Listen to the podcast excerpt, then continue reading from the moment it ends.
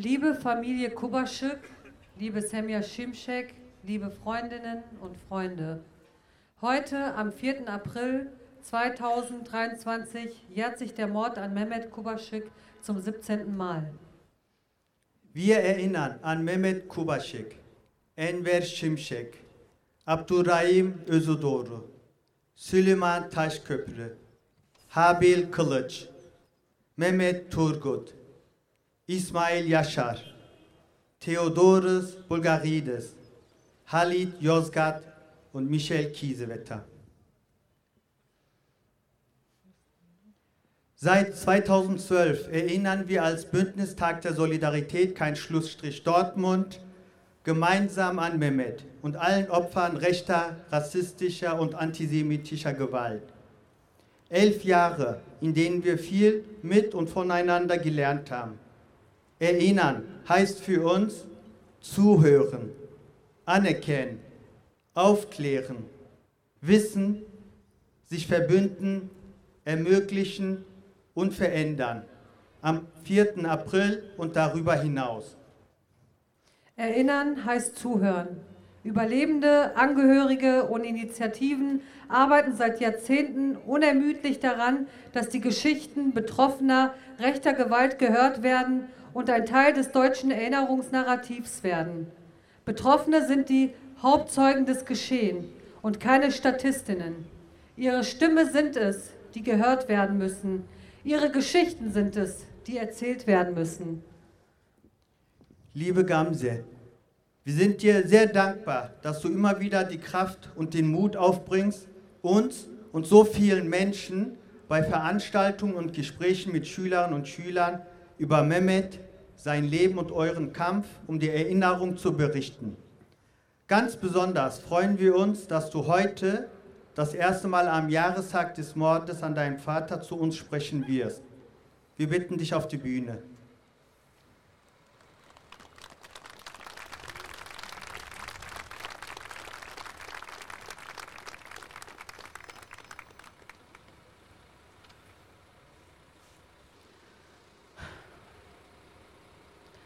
Danke, dass ihr heute da seid und mit uns gemeinsam an meinen Vater erinnert. Besonders möchte ich Danken sagen an meine Familie, Semia für ihre Freundschaft, unseren Anwälten für ihre Begleitung und dem Bündnistag der Solidarität keinen Schlussstrich, dass ihr euch nicht an den Vordergrund stellt, sondern an unserer Seite steht.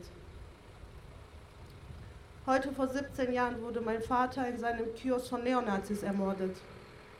Mein Vater war ein liebevoller und ehrlicher Mensch. Man mochte ihn einfach. Er hatte viel Späße gemacht. Er fehlt uns immer noch sehr. Es ist schwer, das zu beschreiben. Da ist die Lücke auf der Hochzeit meines Bruders, mein Geburtstag, den ich seit, seit seinem Tod nicht mehr feiern kann, die abgeschlossene Ausbildung meines Bruders, die mein Vater mit Stolz erfüllt hätte, Enkelkinder, die ihren Opa nie kennengelernt haben.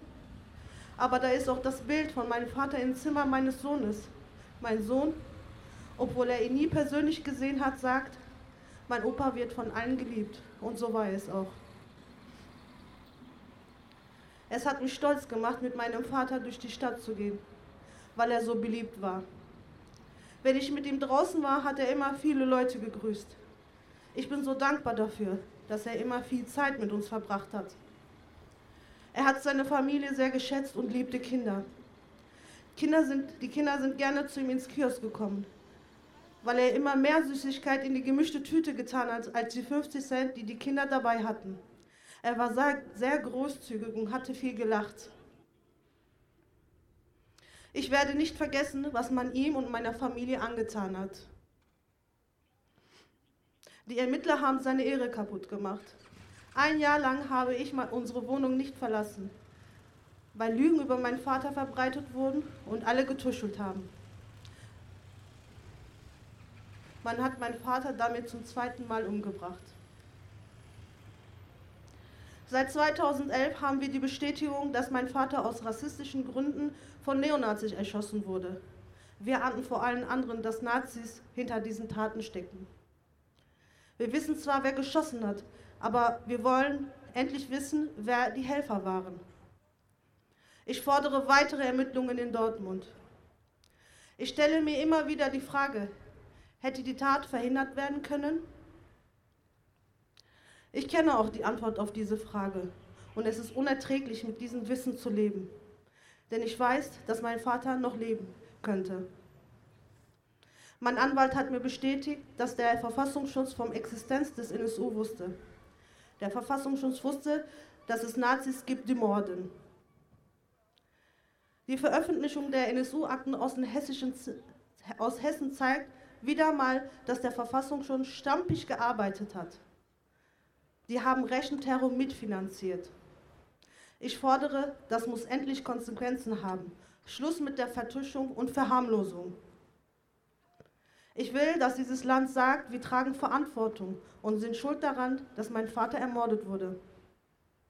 Was ist ein Versprechen der Regierung dieses Landes wert? Das Urteil im NSU-Prozess ist ungerecht, denn wir haben erlebt, dass wir vor dem Gericht nicht gleich sind.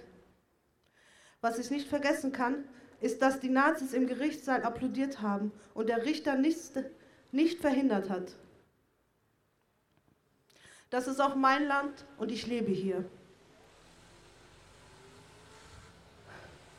Ich bin enttäuscht, dass wir immer noch kämpfen müssen.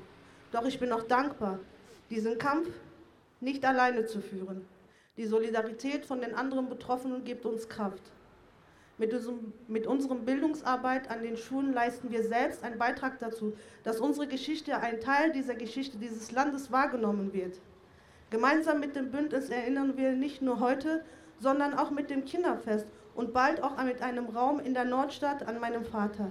Ich danke der Stadt Dortmund für die Zusage, einen Erinnerungsort in der Nordstadt zu erhalten.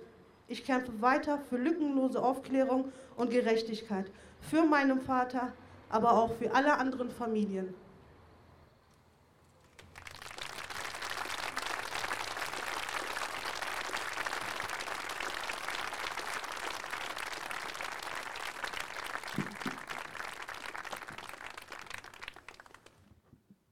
Erinnern heißt anerkennen. Erst mit der Selbstenttarnung des NSU 2011 wurde die rassistische Mordserie auch in der Mehrheitsgesellschaft von Politik und Behörden als rechter Terror anerkannt. Jahrzehntelang mussten Angehörige dafür kämpfen, obwohl sie schon früh Rassismus als Motiv benannten. Auch heute werden bei weitem nicht alle Opfer rechter, rassistischer und antisemitischer Gewalt offiziell anerkannt viele Taten nicht weiter aufgeklärt. Aino Sattel überlebte 1984 den Brandanschlag auf das Wohnhaus ihrer Familie in Duisburg, bei dem sie sieben Angehörige verlor. Seit 2019 kämpfen sie und ihre Familie mit Unterstützung der Initiative Duisburg 26. August 1984 um Anerkennung des Anschlages als rechten rassistischen Anschlag und für eine würdige Erinnerung an die Opfer. Sie ist äh, mit der Familie Kubaschik, vor allem mit Gamse Kubaschik befreundet und sie arbeiten auch zusammen, treten auch gemeinsam bei Veranstaltungen auf. Sie kann heute leider nicht kommen und hat daher eine kurze Audio-Grußbotschaft an uns geschickt. Ich heiße Ainur Satır, Betroffene und Überlebende Brandanschlag von 1984 in Duisburg. Lieber Gamse, ich denke heute sehr viel an euch. Leider kann ich dieses Jahr nicht dabei sein. Ich hoffe, du und deine Familie in Ruhe trauern, erinnern und gedenken. Ich wünsche euch viel Kraft und Solidarität. Nun werden wir eine Audiogrußbotschaft von Okan Taschköprü äh, abspielen. Er ist der Neffe von Süleyman Taschköprü, der vom NSU in Hamburg ermordet wurde. Liebe Mitmenschen, mein Name ist Okan Taschköprü und ich möchte euch etwas mit auf den Weg geben. Alle Menschen, welche Verluste erleiden mussten, ihr seid nicht alleine. Wir stehen das alles gemeinsam durch. Es sind bereits Jahre vergangen, doch unser Wille nach Gerechtigkeit wird nie vergehen. Es ist so schön zu wissen, dass es immer noch Menschen gibt, denen es wichtig ist, ihr Mitgefühl auszusprechen und für andere da zu sein, indem sie sich engagieren. Ihr hilft uns wirklich sehr und das wissen wir alle zu schätzen. Ich habe gelernt, behandle dein Gegenüber immer mit Respekt.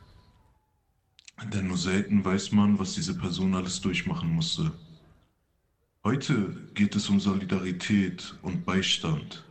Es sind Familienmitglieder unserer Mitmenschen von uns gegangen. Ein Schmerz, den man nicht beschreiben mag. Denn wir vergessen nicht. Wir möchten hiermit an die Menschen gedenken, die uns vom tiefsten Herzen fehlen und damit auch neue Hoffnung schaffen. Hoffnung auf eine bessere, aufklärendere Zukunft. Die Wahrheit kann niemand verändern, auch wenn es viele bereits versucht haben. Die Gerechtigkeit wird auch immer ihren Weg finden, daran glaube ich fest. Heile Ramazanlar an alle, die fasten und schöne Ostertage. Ich bedauere es wirklich sehr, nicht persönlich da sein zu können, dennoch wünsche ich euch allen viel Kraft und Gesundheit für die Zukunft. Liebe Grüße aus Hamburg und habt noch einen schönen Tag. Erinnern heißt aufklären. In Dortmund sind zwölf Jahre nach der Selbstenttarnung immer noch zentrale Fragen offen. Warum Mehmet Kubaschek? Wer waren die UnterstützerInnen des rassistischen Netzwerks? Was wusste der Staat? Welche Rolle spielt der Verfassungsschutz? Diese Fragen wurden weder im Prozess noch in den Untersuchungsausschüssen beantwortet. Auch der gelehrte NSU-Geheimbericht des hessischen Verfassungsschutzes im Herbst 2012 hat inhaltlich keine neuen Erkenntnisse gebracht, jedoch dessen desaströse Arbeit öffentlicher gemacht. Verschwundene Akten, fehlende Analysen, zigfach unbearbeitete Hinweise auf schwer bewaffnete Neonazis zeigen erneut, wie sehr die Behörde gemauert, geschwiegen, verweigert hat, die von Neonazis ausgehende Gefahr zu erkennen und zur Aufklärung der rechts terroristischen Mord- und Anschlagsserie beizutragen. Aufklären heißt, die TäterInnen, die HelferInnen, auch in Dortmund aufzudecken und alle Informationen öffentlich zu machen. Seda Bascha Yildiz hat als Anwältin der Familie Şimşek zusammen mit ihren Kolleginnen und Kollegen die Angehörigen der Opfer des NSU im Prozess in München begleitet und gemeinsam mit den Familien um Aufklärung gekämpft. Seit Sommer 2018 erhält sie immer wieder Morddrohungen, zum Teil mit NSU 2.0 unterzeichnet. Liebe Seda Bashar Yildiz, wir freuen uns, dass du heute hier bist und auch eine kurze Rede halten wirst. Du kannst auf die Bühne kommen.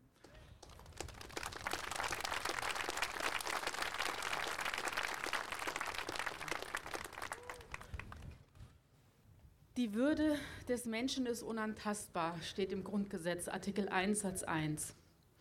Und in Satz 2 steht, sie zu achten und zu schützen ist Verpflichtung aller staatlichen Gewalt. Der Staat habe daher alles zu unterlassen, was die Menschenwürde beeinträchtigen oder verletzen könnte. Was ist aber, wenn der Staat eben das nicht macht, also unsere Würde schützen und verteidigen? Was ist, wenn diese Rechte vom Staat selbst verletzt werden?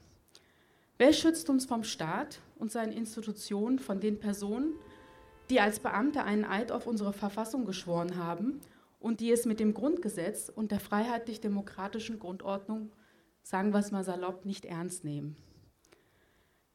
Mehmet Kubaschik sowie alle anderen Opfer des NSU hatten auch eine Würde. Sie und ihre Familien wurden kriminalisiert. Es wurde in ihre Persönlichkeitsrechte eingegriffen. Ihre Würde wurde mit Füßen getreten.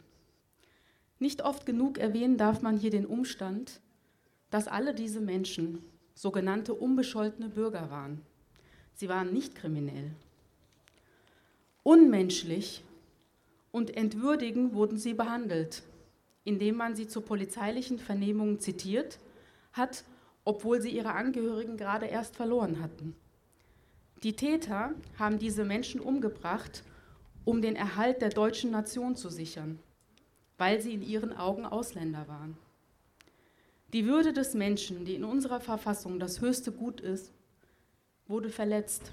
Die Würde, die unantastbar sein soll und die es zu schützen gibt, nicht nur von den Tätern, sondern auch vom Staat, von seinen Bediensteten und Institutionen. Rechtsterroristen hatten Mehmet Kumaschuk umgebracht. Darauf kam man jahrelang nicht. Zufällig flog die ganze Sache auf. Nicht durch die großartige Ermittlungsarbeit der Polizei, die nur damit beschäftigt war, die Opfer zu kriminalisieren. Der Rechtsstaat hat die Opfer des NSU-Terrors im Stich gelassen. 438 Tage, fünf Jahre, haben wir in München vor dem Oberlandesgericht verhandelt, bis das Urteil gefallen ist. Und am Ende von 438 Verhandlungstagen wurden die Opfer in den mündlichen Urteilsgründen mit keinem Wort erwähnt. Und fast zwei Jahre später wurde das schriftliche Urteil zugestellt. 3025 Seiten, in denen die Opfer kaum erwähnt werden. Mit extremer Kälte werden die Mordopfer in diesem Urteil beschrieben. Bei keinem erwähnt das Gericht, dass sie Familienväter waren, die Ehefrauen, Kinder, Eltern und Geschwister hatten. So als ob sie austauschbare Statisten und vor allem keine Menschen sind. Kein Wort darüber, wer die Getöteten waren und welche Folgen ihrer Ermordung für die Familien hatte. 3500, 3025 Seiten und kein einziger Satz dazu. Ebenso wenig finden sich die Worte Bundesamt für Verfassungsschutz oder Thüringisches Landesamt für Verfassungsschutz im Urteil. Temme, der Verfassungsschützer aus Kassel, hat nie eine Rolle gespielt, obwohl er tagelang im Prozess vernommen wurde. So ein Urteil, wie Gamse es gesagt hat, das von der rechten Szene am Tag der Urteilsverkündung im Juli 2018 mit Applaus kommentiert wurde, bestätigt die Neonazi-Szene und vor allem die Nachrichtendienste. Besonders kritikwürdig sind für mich und meine Kollegen, dass sich die Urteilsbegründung auf die Behauptung von Sicherheitsbehörden und der Bundesanwaltschaft stützt, dass der NSU nur aus drei abgeschotteten Personen bestanden haben soll. Dazu passt auch, dass in den schriftlichen Urteilsgründen die Rolle der Nachrichtendienste und Polizeibehörden völlig totgeschwiegen wird. Das Urteil darf auf keinen Fall ein Schlussstrich sein. Und wir danken all denjenigen, die gegen staatliche Interessen die Aufklärung der Verbrechen des NSU zu ihrer Aufgabe gemacht haben und all denjenigen, die heute hierher gekommen sind.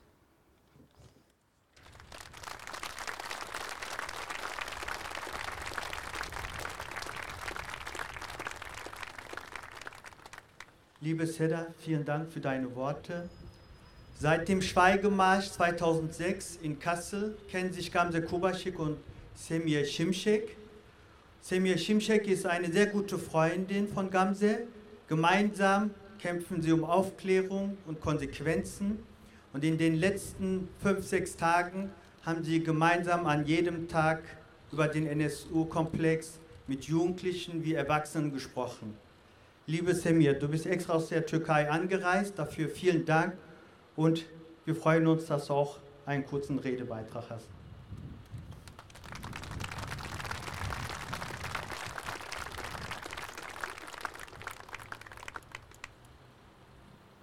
Äh, ich bin die Tochter von Enver Şimşek, der am 9. September in Nürnberg ermordet wurde.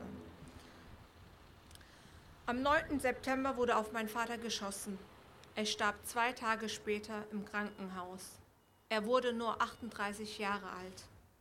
Der erste Mord. Von einem Tag auf den anderen veränderte sich für mich und für meine Familie das Leben. In Ruhe Abschied nehmen und trauern, das konnten wir nicht. Die Familien oder die Familie Kubaschik, die wissen genau, wovon ich spreche. Elf Jahre lang durften wir nicht mal Opfer sein. Es lag die Last, dass mein Vater, dass unsere Väter ein Drogenhändler sein könnten. Wir wussten auch damals, wie heute, dass diese Vorwürfe aus der Luft ergriffen wurden. Er ist von Neonazis ermordet worden. Wir hatten einen fünf, fünfjährigen Prozess hinter uns und stehen immer noch mit unseren offenen Fragen hier. Warum mein Vater? Nach welchen Kriterien wurden denn diese Opfer ausgesucht? Wir wissen es immer noch nicht. Seit 2011 kämpfen wir mit Gamse Kubeschik zusammen für Gerechtigkeit. Wir versuchen, die Erinnerung wachzuhalten und fordern Solidarität. Die Morde und die Opfer dürfen niemals vergessen werden. Danke.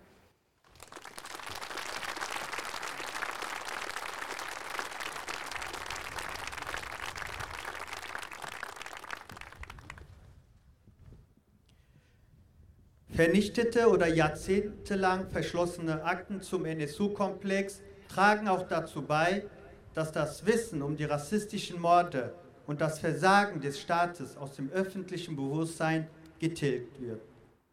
Ohnehin sind die lange Geschichte rechter, rassistischer und antisemitischer Gewalt in Deutschland nach 1945 sowie die Namen der Opfer in der Dominanzgesellschaft kaum bekannt. Es sind bisher vor allem die Angehörigen und Überlebenden selbst, die, wie Gamse Kubaschik, diese Geschichten erzählen und verdeckte Spuren freilegen. Dabei sprechen, sprechen sie auch über eine Gegenwart, die nach wie vor von Rassismus, Antisemitismus und anderen Ungleichwertigkeitsvorstellungen geprägt ist. Dies kann jedoch nicht allein in ihrer Verantwortung liegen.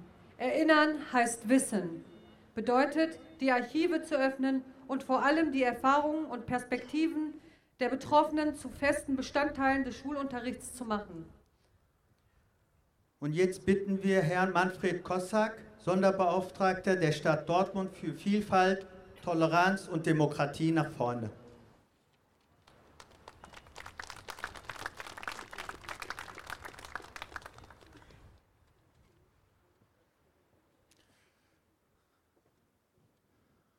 Heute ist ein Tag der Trauer, ein Tag aber auch der Solidarität und ein Tag der Selbstvergewisserung und der Selbstverpflichtung. Denn Erinnern ist wichtig, Trauer ist notwendig, aber Schlüsse daraus für die Zukunft zu ziehen, ist auch sehr bedeutsam. Und deshalb ist es der Stadt Dortmund sehr wichtig, dass wir uns hier treffen, heute hier zusammenstehen. Vor, 14, vor 17 Jahren wurde Mehmet durch einen brutalen Mord aus dem Leben gerissen und aus unserer Mitte gerissen. Rechtsextremisten haben sehr gezielt und sehr bewusst hier in Dortmund und wir haben gerade viele Beispiele gehört in ganz Deutschland durch wahnsinniges Morden beitragen wollen, dass diese Gesellschaft ihre Werte, ihren Zusammenhalt nicht mehr erfüllen möge. Und wenn wir heute hier stehen, dann ist es auch der Tag der Selbstvergewisserung. Einerseits, dass wir der Familie nahe sind und dass sie sich nicht nur am 4. April eines Jahres unserer Vergewisserung sicher sein kann, sondern jeden Tag von jetzt an in alle Zukunft.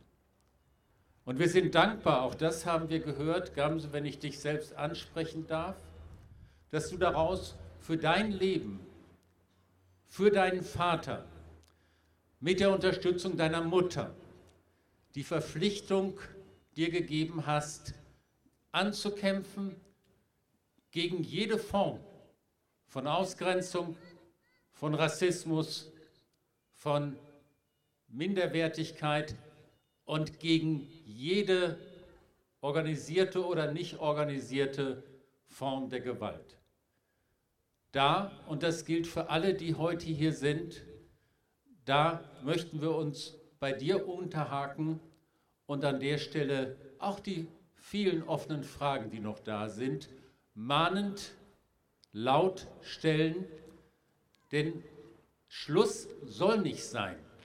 Wir wollen eine Stadt, wir wollen ein Land, in der viele aus welchen Nationen und Religionen auch immer irgendwann herkommen, friedlich zusammenleben.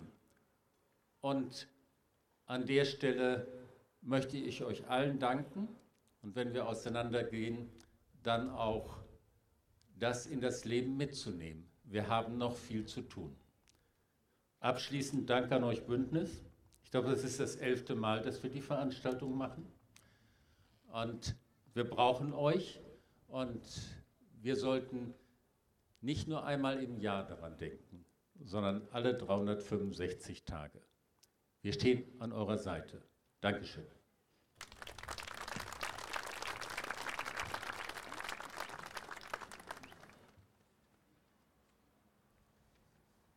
Als nächstes hören wir einen Redebeitrag von Dittif. Liebe Freunde, mein Name ist Egge. Ich grüße euch alle herzlich im Namen der DIDIF-Jugend Dortmund. Von 2000 bis 2007 wurden zehn Menschen aus rassistischen Motiven brutal ermordet. Zuerst wurden den Opfern kriminelle Machenschaften vorgeworfen, bis im Jahre 2011 das Bekennervideo des NSU veröffentlicht wurde. Bis dahin wurden die Opfer von den Medien und Ermittlungsbehörden als Schuldige dargestellt. Von Anfang an wurden die Familien und Hinterbliebenen mit den beschämenden Fahndungsmaßnahmen der Polizei schikaniert und kriminalisiert. Rassistische Begriffe wie Dönermorde waren tagtäglich in den Schlagzeilen. Die Opfer wurden zu Tätern gemacht, die eigentlichen Täter wurden geschützt. Im, Im, Prozess des NSU, der nach mehr als fünf Jahren 2018 endete, wurde nur eine Handvoll Menschen angeklagt, unter ihnen Beate Zschäpe. Obwohl auch der Prozess deutlich gezeigt hat, dass der NSU ein deutschlandweites Netzwerk in, in der rechten Szene hatte. In jeder Stadt fanden sie eine Unterkunft, in jeder Stadt gab es Menschen, die sie unterstützt haben. Von finanzieller Unterstützung bis hin zur Besorgung der Waffen. Auch der Verfassungsschutz hat den NSU tatkräftig unterstützt. Der Verfassungsschutzpräsident Halden Wang hat mittlerweile zugegeben müssen, dass die Behörde Fehler gemacht hat. Angefangen dadurch, dass die Informationen nicht an die ermittelten Beamten weitergegeben wurden, bis dazu, dass 40 Personen im Umfeld des NSU als V-Leute arbeiteten. Das und vieles mehr zeigt uns, den Kampf gegen den Rassismus in Deutschland müssen wir weiterhin selbst in die Hand nehmen. Rechtes Denken und Handeln ist schon lange kein Hemmnis mehr in unserer Gesellschaft. Im Parlament ist es Horst Seehofer, Jörg Meuthen oder Alice Weidel, bei denen der Bundeswehr und der Polizei das Hannibal-Netzwerk und im Unter Untergrund unzählige gewaltbereite rassistische Gruppen. Alle gemeinsam sind dafür verantwortlich, dass auch nach dem NSU weiterhin in Deutschland gemordet wurde. Sei es in Halle, Kassel oder in Hanau. Die Entwicklung nach rechts, der Einzug der AfD in den Bundestag und die zahlreich, zahlreichen rassistischen Angriffe erfordern, dass wir den Rechtsruck bekämpfen müssen. Denn rechte Krämpfe, rechte Kräfte produzieren aus der prekären Lage große Teile der Bevölkerung eine noch größere Spaltung. Nicht die strukturellen Gründe für soziale Arbeitsängste, Altersarmut, Konkurrenzkampf, auf dem Arbeitsmarkt oder Arbeitslosigkeit werden benannt. Nein, der vermeintliche Ausländer, der Migrant, der Geflüchtete muss für den Kapitalismus und seine Folgen den Kopf hinhalten. Das ist schon immer die Masche der Rechten gewesen. Spalten, Lügen und Aufhetzen und das Märchen der einigen Nationen erzählen, in denen eben anders aussehende und andersdenkende keinen Platz haben. Liebe Freundinnen und Freunde, wir müssen der Spaltung etwas entgegensetzen, jederzeit, jederzeit überall. Ob am Arbeitsplatz, wo ethnische oder religiöse Zugehörigkeit die Belegschaft spaltet, oder in den Schulen, in denen unsere, unser Bildungssystem immer noch Ausländerklassen schafft, oder in unserem Stadtteil, wo die Polizei wieder Racial Profiling betreibt setzen wir dem nichts entgegen, lacht am Ende der Profiteur dieses Systems. Wir kommen unserem Ziel für eine gerechte Welt frei von Unterdrückung und Rassismus keinen Schritt näher, wenn wir uns spalten lassen. Denn wir führen alle die gleichen Kämpfe am Arbeitsplatz, in der Schule und an der Uni. Die Opfer des NSU, die Toten von Hanau und Halle, der Mord an Walter Lübcke, die Morddrohungen gegen Politikerinnen und Politiker, die Drohung des NSU 2.0 gegen engagierte Frauen, die Ignoranz gegenüber dem Sterben von tausenden Geflüchteten im Mittelmeer. Sie alle zeigen uns, wie notwendig ein gemeinsames Organisieren und der gemeinsame Kampf gegen den Rassismus und Faschismus ist. Eine Kampfansage gegen den strukturellen Rassismus und gegen mit ihm die verbundene tagtägliche Unterdrückung und Verarmung der Bevölkerung ist vonnöten. Nur gemeinsam können wir Widerstand leisten nur mit geeinten Kräften können wir den alltäglichen Terror etwas entgegensetzen. Nur Schulter an Schulter können wir den rechten Terror, Rassismus und Faschismus besiegen. Kein Vergeben, kein Vergessen.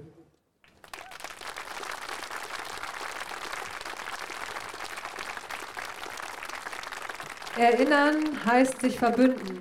Zehn Menschen wurden vom NSU ermordet, viele weitere durch Bombenanschläge schwer verletzt.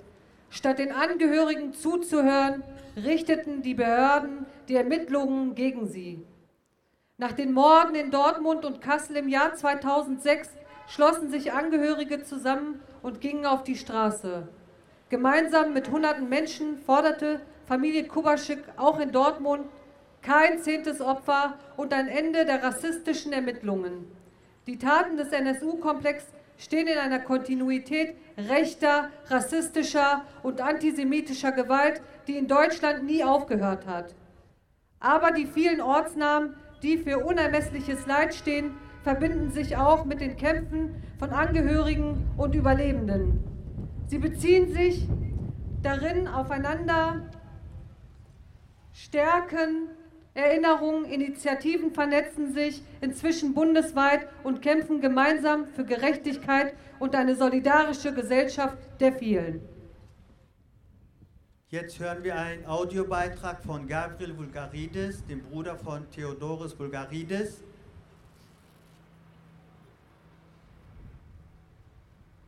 Liebe Angehörige und Freunde, unser aller Schicksal hat uns zu einer Familie zusammengeschweißt. Leider kann ich äh, dieses Mal nicht bei euch sein, aus familiären Gründen und gesundheitlichen Gründen. Mit dem Herzen bin ich und meine Familie bei euch. Wir wünschen euch viel Kraft und eins können wir machen. Wir werden nicht vergessen. Alles Liebe, Familie Bulgaridis Gavri.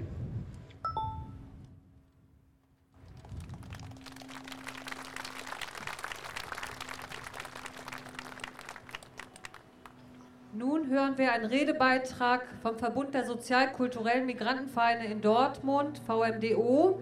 Ich bitte die Eleonora Faust auf die Bühne.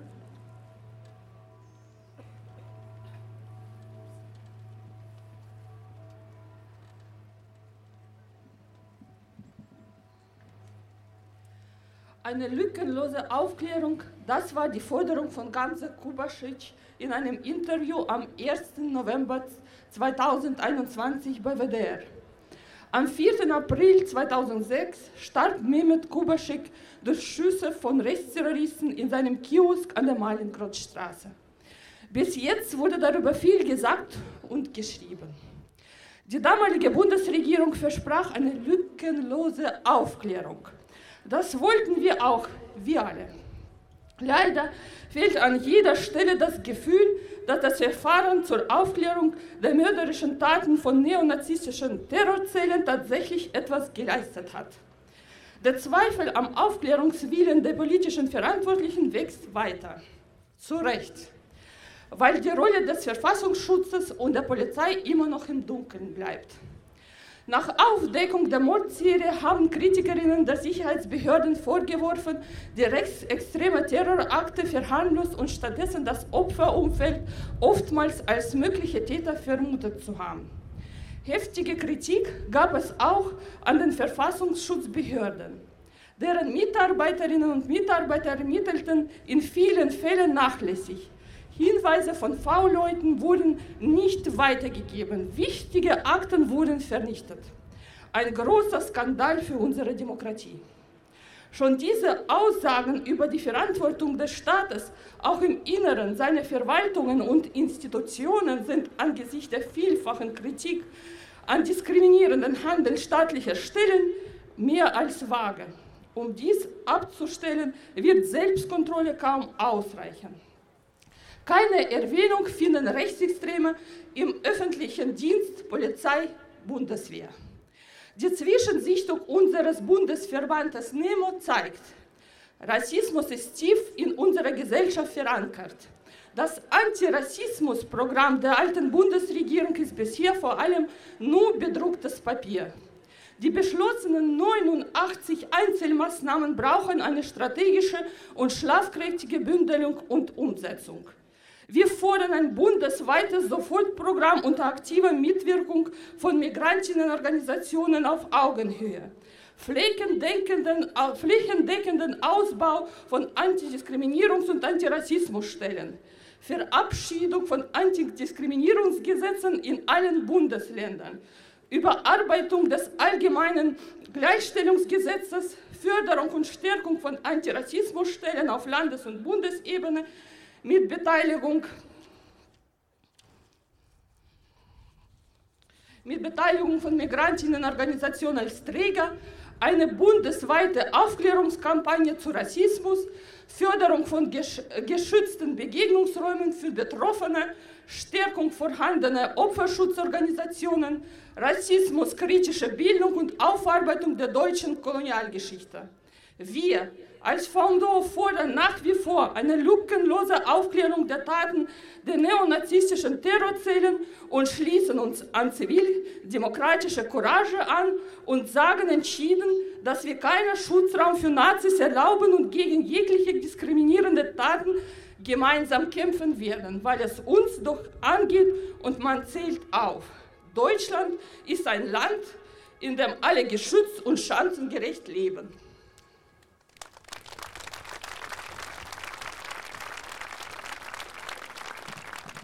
Erinnern heißt ermöglichen. Erinnern heißt Ressourcen für ein Gedenken bereitstellen, über das die Angehörigen der Opfer bestimmen.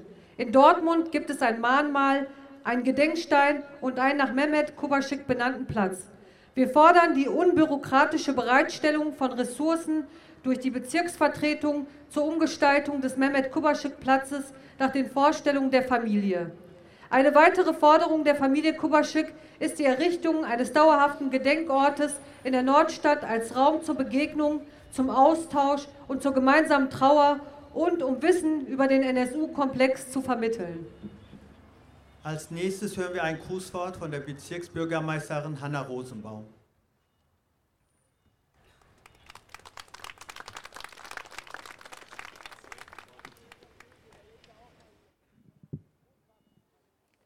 Liebe Familie Kubasik, liebe Semia Schimschek, liebe Freundinnen, wir stehen heute hier in Trauer vereint, um Mehmet Kubasik zu gedenken, der 2006 brutal von Neonazis der rechtsterroristischen Vereinigung Nationalsozialistischer Untergrund in seinem Kiosk in der Mallingrottstraße, an dem wir vorhin auch losgegangen sind, ermordet wurde. Die Gruppe ist noch für neun weitere Morde, 43 Mordversuche und drei Sprengstoffanschläge verantwortlich. Und wir sind heute auch hier, um an Mehmet Kubasik zu erinnern, als unseren Nachbarn, als Familienvater, als guten Menschen. Welche wichtigen Aspekte dieses Erinnern beinhaltet, hat das Bündnis Tag der Solidarität auch in seinem Aufruf zu dieser Kundgebung veröffentlicht. Sie wurden vorhin auch schon genannt. Zuhören, anerkennen, aufklären, wissen, verbünden, ermöglichen und verändern werden dort genannt. Dinge, die eigentlich selbstverständlich erscheinen und in der Realität dann noch irgendwie unmöglich wirken. Seit der Aufdeckung im Jahr 2011 sind nun zwölf Jahre vergangen und noch immer sind die wesentlichen Fragen der Familie und der Angehörigen weiter unerhört und weiter unbeantwortet. Eine umfassende Aufklärung fand und findet immer noch nicht statt. Der Verfassungsschutz, eine Behörde, die angeblich dem Schutz der Bevölkerung dienen soll, mauert und behindert diesen Prozess aktiv. Stattdessen brauchte es mutige Whistleblowerinnen, um, lang, gefordert, um lang geforderte Dokumente an die Öffentlichkeit zu bringen. Diese Weigerung einer umfassenden Aufklärung, diese Weigerung zu einer Debatte über strukturellen Rassismus in Deutschland und in den Behörden kommt einem gesellschaftlichen Versagen gleich. Es ist unerträglich, dass trotz des bewundernswerten Kampfes der Familie Kubasik und der Familien der anderen NSU-Opfer, der Unterstützerinnengruppen, der Anwältinnen, der solidarischen Initiativen und Projekte und anderer Mitstreiterinnen die Einsicht, dass wir ein strukturelles und institutionalisiertes Rassismusproblem in diesem Land haben, in großen Bereichen von Politik, Verwaltung, Institutionen und Behörden immer noch nicht ankommt. Die Gefahr, die dadurch entsteht, müssen viele von uns leider permanent erfahren. Die rechtsterroristischen Anschläge in Hanau, Halle und Kassel zeigen die Bedrohungslage deutlich auf. Rassismus tötet. Und wir alle stehen hier heute, weil wir das so nicht hinnehmen wollen und auch so nicht hinnehmen können. Und ähm, wir sind ja vorhin direkt angesprochen worden. Und wenn wir als BezirksvertreterInnen einen noch so kleinen Beitrag zur Ermöglichung, zur Veränderung und wie im Aufruf halt gewünscht beitragen können, werden wir alles versuchen, um diesen auch zu leisten. Es ist so wichtig, dass hier heute so viele Menschen versammelt sind, um an Mehmet Kubasik und allen anderen Opfern rechtsextremer Gewalt zu gedenken und zu erinnern. Und Wir werden dies auch weiter tun. Wir fordern die vollständige Aufklärung aller rechtsterroristischen Verbrechen und ein konsequentes Einstehen gegen, strukturalisierten, gegen strukturellen und institutionalisierten Rassismus in allen Ebenen unserer Gesellschaft. Und daher auch an dieser Stelle mein Dank an Gamse, dass sie dafür jeden Tag eintritt. Und vielen Dank an alle, die heute hier sind. Kein Vergessen, kein Schlussstrich.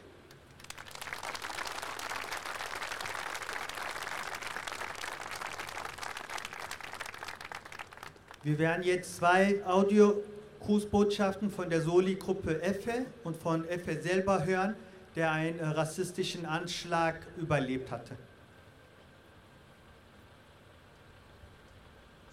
Liebe Elif, liebe Gamse, liebe Familie, liebe Freundinnen.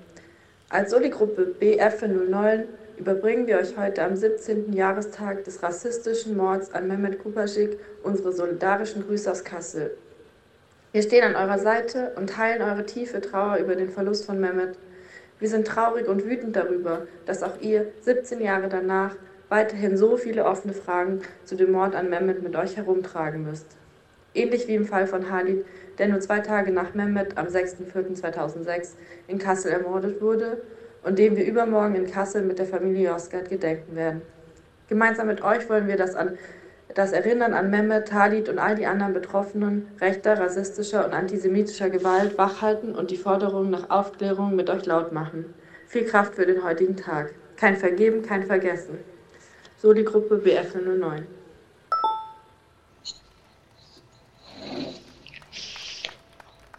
Almanya'da yaşanmış ırkçı saldırılardan nefretle kınıyoruz. Ve bu saldırıların son bulması için tüm gücümüzle mücadelemizi vereceğiz. Hayatını kaybetmiş insanların ailelerine sabırlar diliyorum. Yaralanmış kardeşlerimizin acil şifalar diliyorum. Ve tekrardan söylüyorum. Bu saldırıların son bulması için elimizden ne geliyorsa yapmaya devam edeceğiz. Ve bu sebepten dolayı mağdur olmuş, şu anda tedavi gören insanların yanındayız. Her zaman yanında olacağımızı da belirtmek isterim.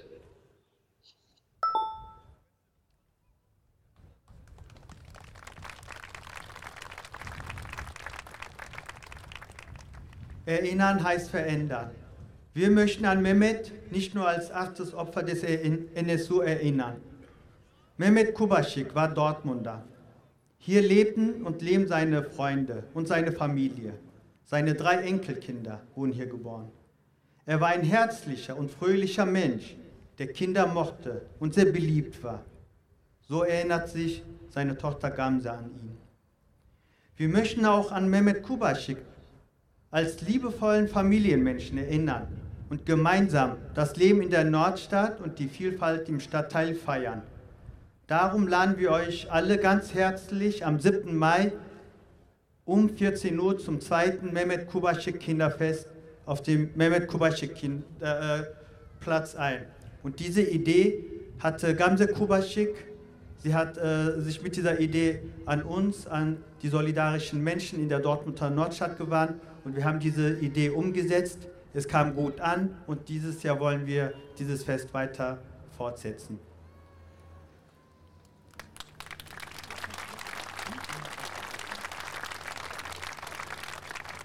Wir bitten jetzt den Soli-Kreis Mohammed nach vorne.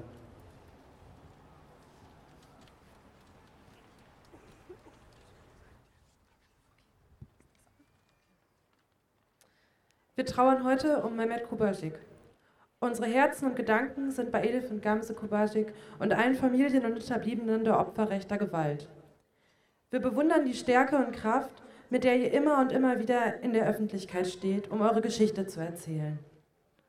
Wir, das sind Menschen vom Solidaritätskreis Justice for Mohammed, der sich nach dem Mord an Mohamed Lamin Dramé durch die Polizei der Dortmunder Nordwache zusammengefunden hat. Gemeinsam kämpfen wir für Aufklärung und Gerechtigkeit, unterstützen Mohameds Familie im Senegal und bereiten uns auf die Begleitung des Strafprozesses gegen die am Einsatz beteiligten Beamtinnen vor. Wir wollen einige Parallelen der beiden Mordfälle aufzeigen, anhand derer wir das Versagen von Polizei und sogenannten Sicherheitsbehörden ablesen können.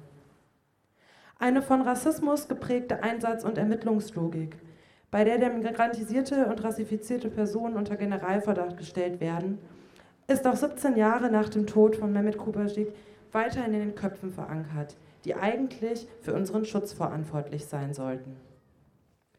Mehmet Kubasik war zum Zeitpunkt seines Todes 39 Jahre alt. Der Familienvater war insbesondere bei Kindern beliebt, da er gerne mal ein paar Süßigkeiten mehr in den Tütchen landen ließ, die er in seinem Kiosk verkaufte. Er wurde vor 17 Jahren von Mitgliedern des rechtsextremen Netzwerks NSU in seinem Laden auf der Malekrotstraße hier in der Dortmunder Nordstadt erschossen.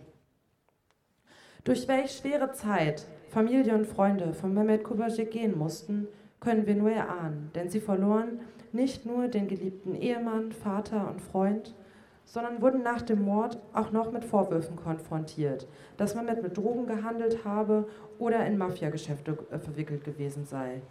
Diese rassistische Überzeugung, dass man das mit Tätern aus dem organisierten Kriminalität zu tun habe, ließ die Ermittlungen jahrelang in die falsche Richtung gehen, nämlich in das Umfeld des Ermordeten. Für Angehörige bedeutet dies jahrelange Ungewissheit und immer wieder Schikanierung der Behörden durch Vorladungen, Verhöre und Verdächtigungen. Auch in der Öffentlichkeit wurde durch reißerische Schlagzeilen ein Bild konstruiert, was die von rassistischen Stereotypen geprägten Denkmuster der Presse erkennen lässt. Ein rechtsterroristischer Hintergrund der Tat wurde von den Ermittlern erst gar nicht in Erwägung gezogen. Erst nach der Selbstenttarnung des NSU wurden die Morde als das betrachtet, was sie waren, nämlich rechtsextremistischer Terror. Viele Fragen zum NSU-Netzwerk sind weiterhin offen. Warum liegen Akten noch heute immer unter Verschluss? Welche Rolle spielen die V-Leute? Wieso wissen wir noch nicht mehr über das Netzwerk des NSU? Befriedigende Antworten, insbesondere für die Hinterbliebenen, gibt es auch nach mehreren Untersuchungsausschüssen von Bund und Ländern nicht. Auch speziell die Dortmunder Polizei sollte sich endlich mit den vielen Fragen nach Verbindungen zwischen dem NSU und der lokalen Nazi-Szene beschäftigen, die bis heute offen sind und sich in ihrem eigenen Versagen stellen. August 2022. Mohammed war ein 16-jähriger Teenager. Von seinen Eltern und Geschwistern wissen wir, dass er leidenschaftlich gerne Fußball gespielt hat. Er wurde am August letzten Jahres durch Polizisten der Nordwache zuerst mit einer ganzen Dose Pfefferspray verletzt, anschließend getasert und dann mit einer Maschinenpistole mit mehreren Schüssen getötet. Die Mitarbeitenden der Jugendhilfeeinrichtung verständigten die Polizei aus Sorge, dass Mohammed sich selbst etwas antun würde. Heute wissen wir, dass der Einsatz von Taser und Maschinenpistole fast zeitgleich erfolgte. Die Erkenntnisse der Ermittlungen widerlegen die anfänglichen Schilderungen der Polizei und zeigen ganz klar, dass die Polizei Mohammed ohne Not und Grund angegriffen hat und dabei diverse Gesetze und Einsatzrichtlinien gebrochen wurden. Von Mohammed selbst ging keine Bedrohung aus und die gesamte Situation, so Situation im umzäunten Hof war überschaubar und statisch. Für die am Einsatz beteiligten PolizistInnen war schon vor dem ersten Kontakt klar, was zu tun ist. Denn der Einsatz von Pfefferspray, Taser und das Abfeuern der Maschinenpistole waren bereits vor dem Eintreffen als Eskalationsstufen abgesprochen. Keine der PolizistInnen kam zu irgendeinem Zeitpunkt auf die Idee, eine dolmetschende Person hinzuzuholen oder sonstige Maßnahmen zur gewaltlosen Kontaktaufnahme einzuleiten. Eine Warnung vor Einsätzen des im Übrigen bereits abgelaufenen Pfeffersprays gab es nicht. Auch die Bodycams waren, wie so oft bei rassistischer Polizeigewalt, nicht eingeschaltet. Über Twitter wurde durch die Medienabteilung der Polizei zunächst jedoch eine ganz andere Version kommuniziert, wonach die zwölf Beamtinnen in einer Bedrohungslage gewesen seien. NRW-Innenminister Reul stellte sich zunächst schützend vor seine Beamtinnen und ruderte erst zurück, als es so viele der schockierenden Informationen zutage kamen, dass es keine andere Möglichkeit mehr gab, als das kleinstmögliche Eingeständnis zu machen. Mohammeds Familie im Senegal ist schockiert und fassungslos, als sie von dem Mord erfährt. Bis heute konnten sie nicht an dem Ort trauern, an welchem ihr Kind ermordet wurde. Auch die Einreise, um am Gerichtsprozess teilnehmen zu können, ist ungewiss. Die zuständigen Behörden sind untätig, obwohl sie in der Pflicht wären, der Familie als Mindestmaß an Anerkennung dabei zu helfen. Wir als Soli-Kreis sehen weiterhin nicht, dass die Polizei sich mit Rassismus in den eigenen Reihen auseinandersetzt. So wird immer weiter von tragischen Einzelfällen gesprochen, anstatt die wissenschaftlich vielfältig belegte Tatsache, dass es strukturellen Rassismus in der Polizei gibt, endlich anzuerkennen. Erst kürzlich wurde im WDR-Stadtgespräch deutlich, dass, betroffen, äh, dass PolizeivertreterInnen und selbst die Polizeigewerkschaft keinen Handlungsbedarf sehen. Den Betroffenen wird nicht zugehört und ihre Probleme werden ihnen abgesprochen. Auch wenn wir froh sind, dass sich die PolizistInnen vor Gericht verantworten müssen, sind wir skeptisch, dass sich der strukturelle Rassismus in Polizei und Sicherheitsbehörden durch die Anklage auflöst. Ohne ein Problembewusstsein für Rassismus innerhalb der Polizeibehörden werden sich keine Einsatzkonzepte und Aufgaben der Polizei diskutieren lassen. Ohne Eigenreflexion und Verantwortungsübernahme werden sich auch in Zukunft keine rassistischen Kontrollen und einseitige Ermittlungsarbeit verhindern lassen. Wir fordern Gerechtigkeit. Gerechtigkeit für Mehmet, Gerechtigkeit für Mohammed. Bleiben wir gemeinsam also solidarisch und laut indem wir weiterhin auf Missstände aufmerksam machen und uns mit den Familien gemeinsam an Mehmet Kobajic und Mohamed Lamin Drame erinnern. Erinnern heißt kämpfen. No justice, no peace.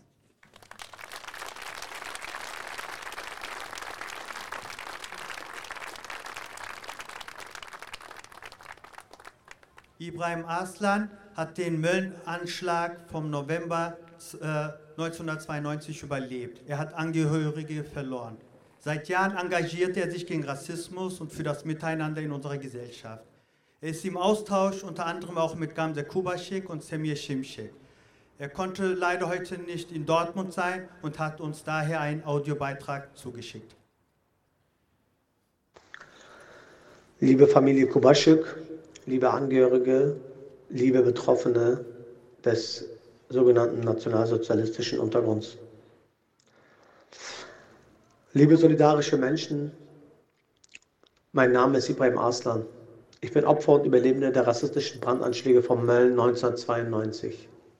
Bei dem rassistischen Brandanschlag auf meine Familie wurde meine Schwester Yelis Arslan, meine Cousine Aisha Yilmaz und meine Oma Bahida Arslan ermordet. Ich habe diesen Anschlag auf meine Familie knapp überlebt. Heute solidarisiere ich mich mit der Familie Kubaschik und mit allen anderen Betroffenen des nationalsozialistischen Untergrunds. Der Mord an Mehmet Kubaschik ist mittlerweile 17 Jahre her. Dennoch ist es so, als wäre es gestern passiert.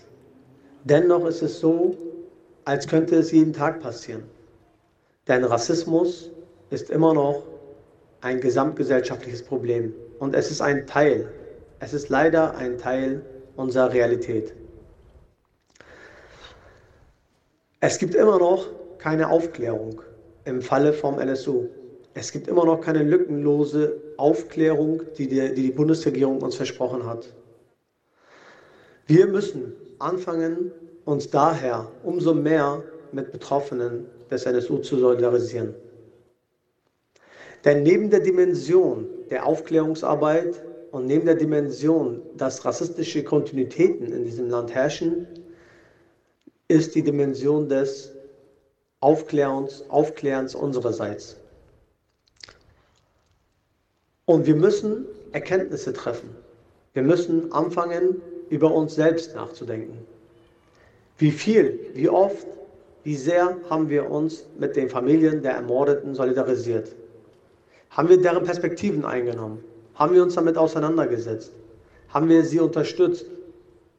Haben wir auch Rassismus gesagt, als sie gesagt haben, es sind Rassisten gewesen? Oder haben wir einfach die Zeitung weitergeblättert? Wir müssen uns mit der Vergangenheit auseinandersetzen, damit wir die Zukunft verändern. Wenn die Justiz seine Betroffenen nicht schützt und nicht behütet, dann ist es keine Gerechtigkeit dann ist es eine zusätzliche Folter. Und daher müssen wir gucken, wie wir die Betroffenen unterstützen, sie behüten, sie beschützen. Es ist eine Notwendigkeit, Betroffene zu unterstützen, ihre Gedenken gemeinsam zu organisieren, ihre, Gede ihre Geschehnisse aufrechtzuerhalten, ihre Statements in den Vordergrund zu holen. Wir müssen anfangen, auf Augenhöhe uns mit Betroffenen zu solidarisieren, explizit mit den Betroffenen des NSU. Daher fordere ich euch wieder auf, diesen Satz zu verinnerlichen. Opfer und Überlebende sind keine Statisten. Sie sind die Hauptzeugen des Geschehenen. Und dementsprechend müssen wir uns jeden Tag die Frage stellen, haben wir zugehört? Denn es fängt mit Zuhören an. Wir müssen anfangen, Betroffenen zuzuhören. Wir müssen eine Gesellschaft schaffen, die Betroffene zuhört, damit wir die zukünftige Gerechtigkeit und dazugehörige Gedenkveranstaltungen gemeinsam organisieren können. Um zu verstehen, dass die Betroffenen dies alleine machen wollen, um zu verstehen, dass wir Erinnerung gemeinsam aufrechterhalten, müssen wir Betroffene zuhören. Wir müssen aus dem Gehörten lernen. Wir müssen uns mit Betroffenen solidarisieren. Ich wünsche der Familie Kubaschik sehr viel Geduld, sehr viel Ausdauer. Ich wünsche der Familie Kubaschik sehr viel Kraft. Ich bin neben euch. Wir als Familie Arslan sind bei euch. Wir solidarisieren uns mit euch und möchten gemeinsam in eurem Widerstand teilhaben. Vielen Dank und ich wünsche euch einen schönen Tag heute und einen angemessenen und würdiges Gedenken an Mehmet Kubaschik. Dankeschön.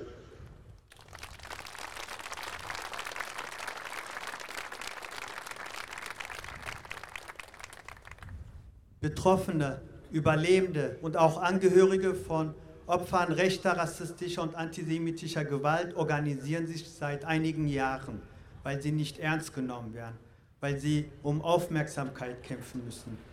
Und unterschiedliche Initiativen und äh, Betroffene kommen zusammen und versuchen, was auf die Beine zu stellen. Und auch äh, München Erinnern gehört dazu, zu diesem äh, großen Vernetzungsgruppe, die auch gemeinsam auch mit der Familie äh, Kubaschek und auch mit der Familie Schimschek kämpfen. Sie erinnern sich vielleicht an den Anschlag am OZE in München 2016. Die Familienangehörigen wurden allein gelassen. Sie mussten darum kämpfen, dass ihr Fall als rassistisch eingestuft wird. Und wir haben heute auch einen Wortbeitrag von München erinnern.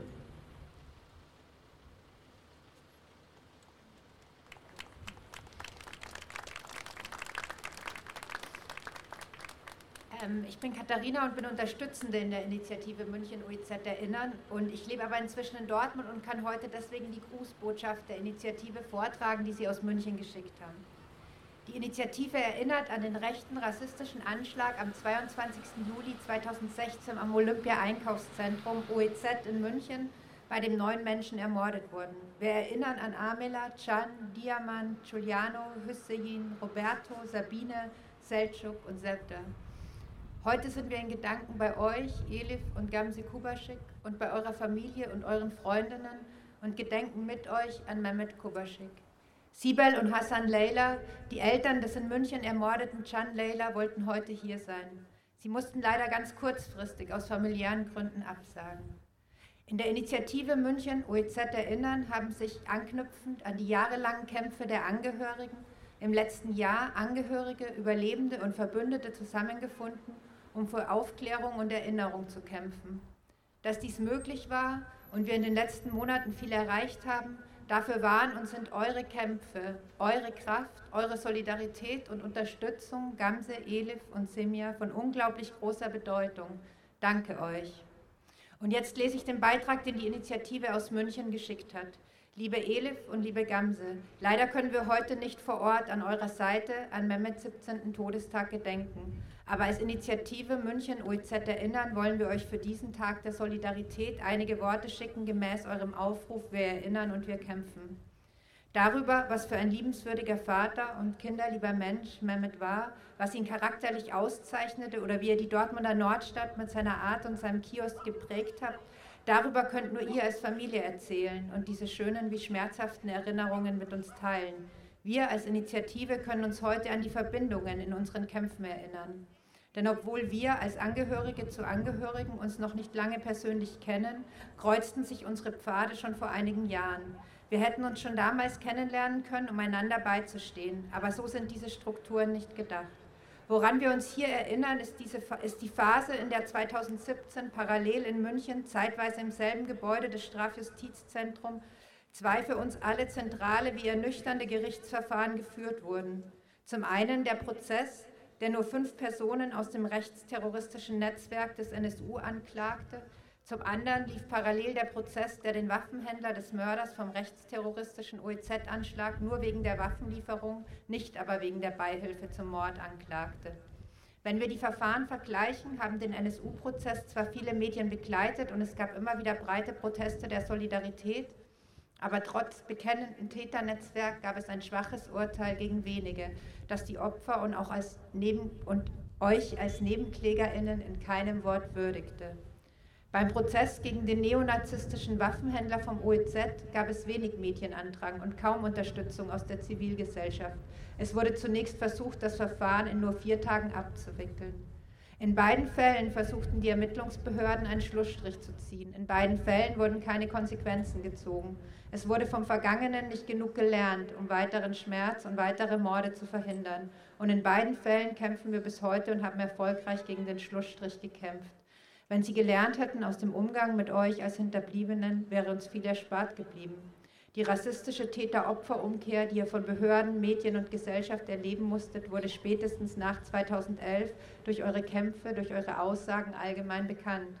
Es wäre Zeit genug gewesen, daraus Konsequenzen zu ziehen. Aber auch wir wurden 2016 wieder alleingelassen, erlebten Rassismus durch den Behördenumgang und mussten vor Gericht erleben, wie der Waffenhändler als Mittäter in Schutz genommen wird und wir als die Ungehaltenen beleidigt wurden.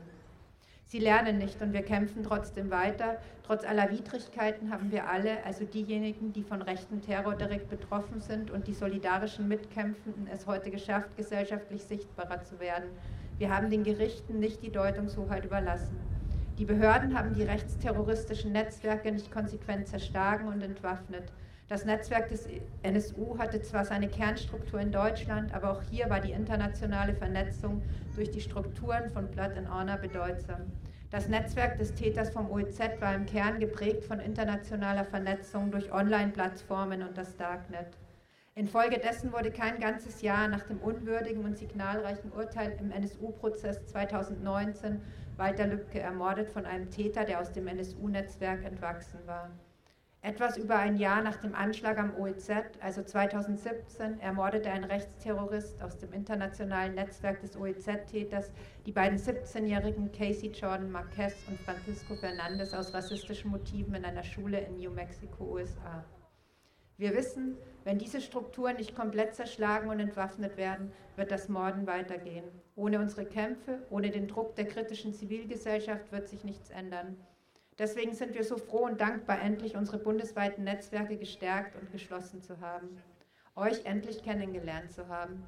Wir sind heute im Herzen bei euch, liebe Elif und liebe Gamse, heute und für die Zukunft gemeinsam. Wir erinnern und wir kämpfen. Mehmet Kubaschik, du bleibst unvergessen.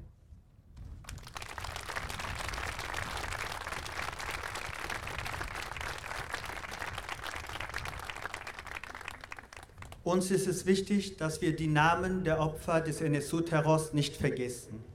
Ein Beitrag dazu leistet auch die Künstlerin Ülke Süngen aus Stuttgart, die immer wieder auch an die Opfer erinnert. Ich bitte Sie auf die Bühne.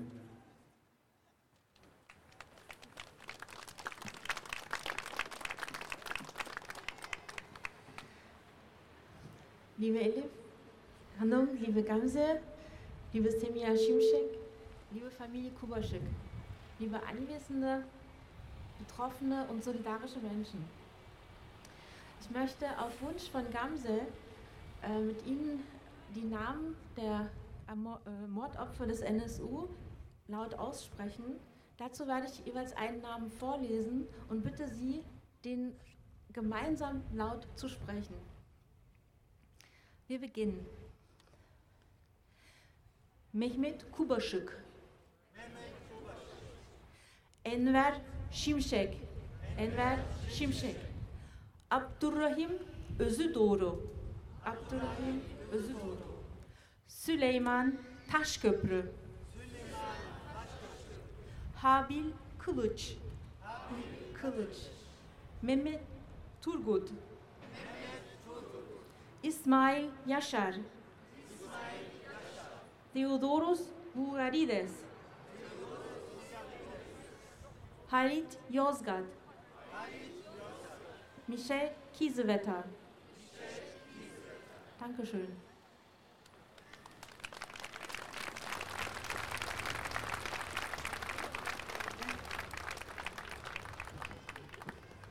Bevor wir die Veranstaltung beenden, wollen wir uns bei allen bedanken, die sich an der Organisation des heutigen Gedenkens beteiligt haben.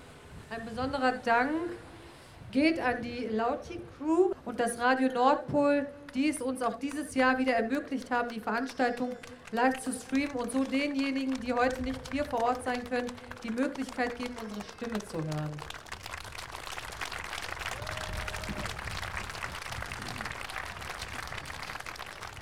Von ganzem Herzen möchten wir uns bei Elif und Gamse bedanken für das Vertrauen in unser Bündnis und das Gedenken an äh, eurer Seite gestalten zu dürfen. In Erinnerung an Mehmet Kubaschik und alle Opfer rechter, rassistischer und antisemitischer Gewalt. Gegen die Angst, für das Leben, Solidarität statt Schlussstrich. Hiç unutmadık, hiç unutmayacağız. Nun haben wir noch einen äh, künstlerischen Beitrag von Tülin Dolotasch und Akif Hahn. Ich bitte euch auf die Bühne. Also das ist ein bekanntes Lied. Wenn wir dann zusammen singen, ist das natürlich besser. Uzun ince bir yoldayım Gidiyorum gündüz gece Bilmiyorum ne haldeyim Gidiyorum gündüz gece Gündüz gece Gündüz gece Gündüz gece oy. Dünyaya geldiğim anda Yürüdüm aynı zamanda. İki kapılı bir handa gidiyorum. Gündüz gece gündüz gece gündüz gece gündüz gece.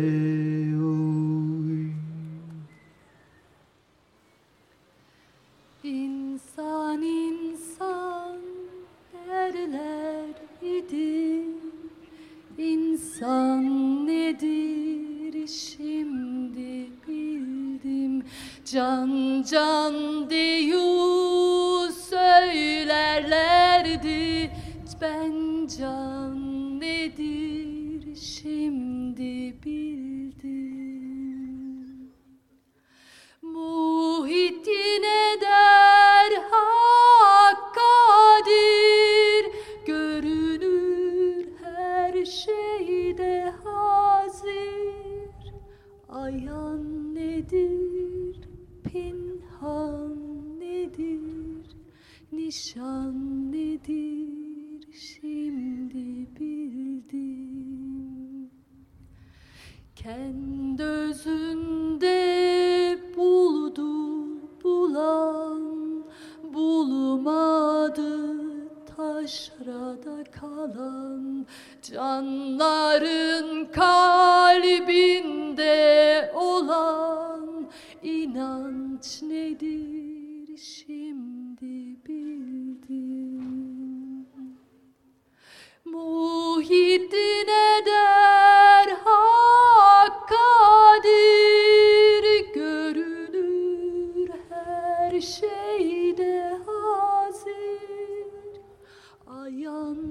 nedir, pinhan nedir, nişan nedir? Şimdi bildim. İnsan insan derler idi, insan nedir? Şimdi bildim. Can can deyu söylerlerdi Ben can nedir şimdi bildim